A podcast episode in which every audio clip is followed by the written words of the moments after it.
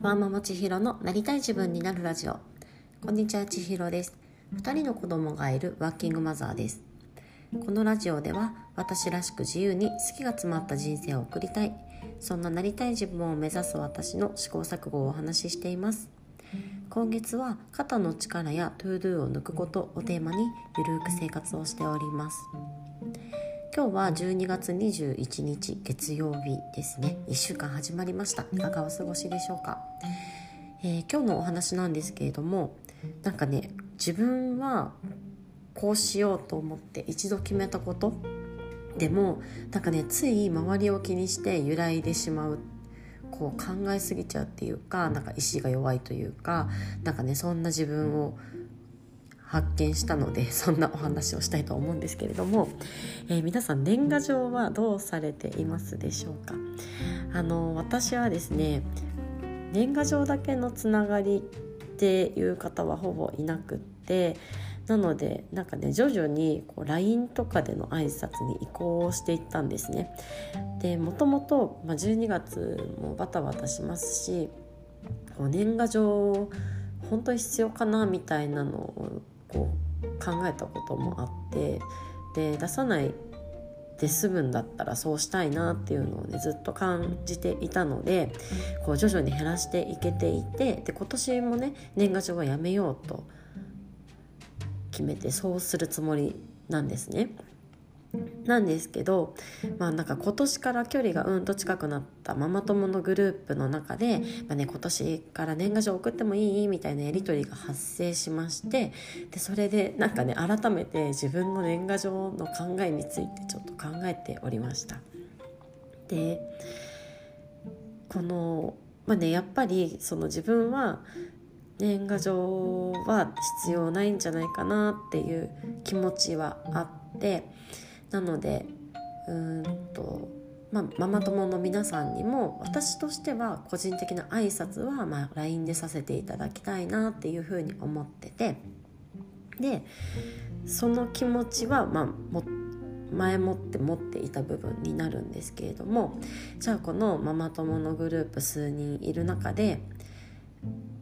なんかね皆さんが「あうちも出すね」みたいな感じでうちの住所こっちだよみたいなやり取りを見ながらなんて答えたらいいのかなっていうのをねすごく感じていました。でここでねなんかもう思考停止してなんかうちも出すねみたいな感じに言ってこうしてしまうのが一番なんか気持ち的に楽だったんですよね。なんですけどでもじゃあ私はやっぱり年賀状は必要ないって思っているしそこに割くね手間とかリソースっていうのをもう全部ね LINE にまとめてしまいたいっていうふうに思っていた。私はどこに行ってしまうんだろうみたいなのもちょっと感じたりとか。で逆にじゃあそのうちは年賀状を送らないって決めてるっていうのをだからどうやったらこうなんかマイルドにお伝えできるのかなと。でうちは出さないんだけどでもじゃあ皆さんがねこう年賀状送ってもいいっていう気持ちの裏側ってどうなってるんだろうなみたいなのも考えたりしてだから自分はいらないけど出したいっていう気持ちなのか私は私自身はこう年賀状は出さないけどいただくだけいただくでいいのかなとかなんかねそんなことをぐるぐる考えてなんてお答えしようかなみたいなのをね感じていました。で、まあ、結局のところなんかねそういうのをねぐるぐるぐるぐる考えてで最終的に出た結論としては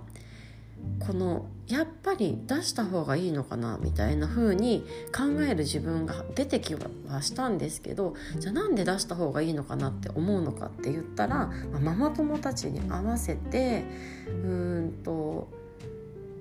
何て言うんだろうな足並みを揃えようみたいなところなんですよね。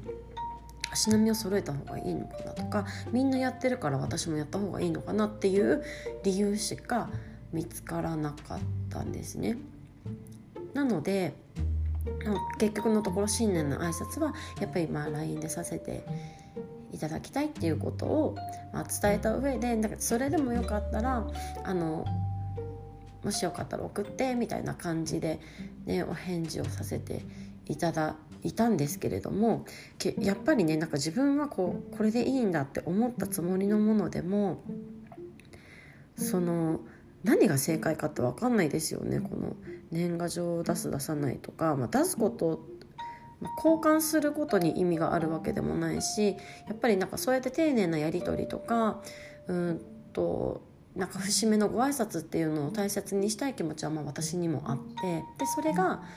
でもじゃあ方法がはがきで送るのか、まあ、LINE でこうメールとして送るのかっていう違いもあるなと思うんですけど手書きなのかどうなのかとか。でなんかねそういうのが正解が分かんないこそからこそやっぱ揺らいでしまうこともありますし自分がね一だ一度決めた選択にも迷いが出てしまうなっていうことをね感じていました。でも結局その揺らいでしまう原因っていうのがまあ他人軸というかうんなんか自分の決めたこととでもなんか周りのみんなとのこうギャップだったりとかなんかそういうところでねついつい揺らいでしまうなみたいなことを、まあ、ぐるぐるぐるぐる考えながら、まあ、何が正解かわからない中でとりあえずね自分はこう思ってるよっていうのをこうまっすぐお伝えしてみたっていうでこんなね私はぐるぐるぐるぐる考えているんですがそれをね受け取った相手は何にも考えてないかもしれないですしあそうなんだくらいで終わるくらいのことかもしれないんですけれども、まあ、そういうちっちゃいことをね、まあ、気にしてしまう自分の性格っていうのもまあ客観的に捉えながらこんなことを考えておりました。えー、皆さんはこう自分で決めたこととか自分はこうしてみようとかこうありたいとかこれでいいんだって一回思ったこととか決めたことでもなんかね周りの目を気にしてとか、まあ、世間的にとか、まあ、他人軸でとかでこう揺らいでしまうことなどはありますでしょうか、えやっぱりうん今は本当に何が正解か分かんないからこそ自分で考えて決めたことでも、まあ、簡単にねこう揺らいでしまったりとか迷いが出てしまうこともあるのかなというふうに思ったんですけれども、まあ、私自身もね何が正解か分かんないですが一回自分で決めてみたこととか自分で考えて結論を出してみたことっていうのをま、うん、っすぐ貫いていきたいなというふうに思いますしこれはあの貫くことに意味があるわけではないんですけれどもなんか私は私なりに考えがあってこうしているんだよっていうのをこう相手が不快にならないようにじゃないですがなんかねまっすぐそのまま思いとして届くといいなっていうのも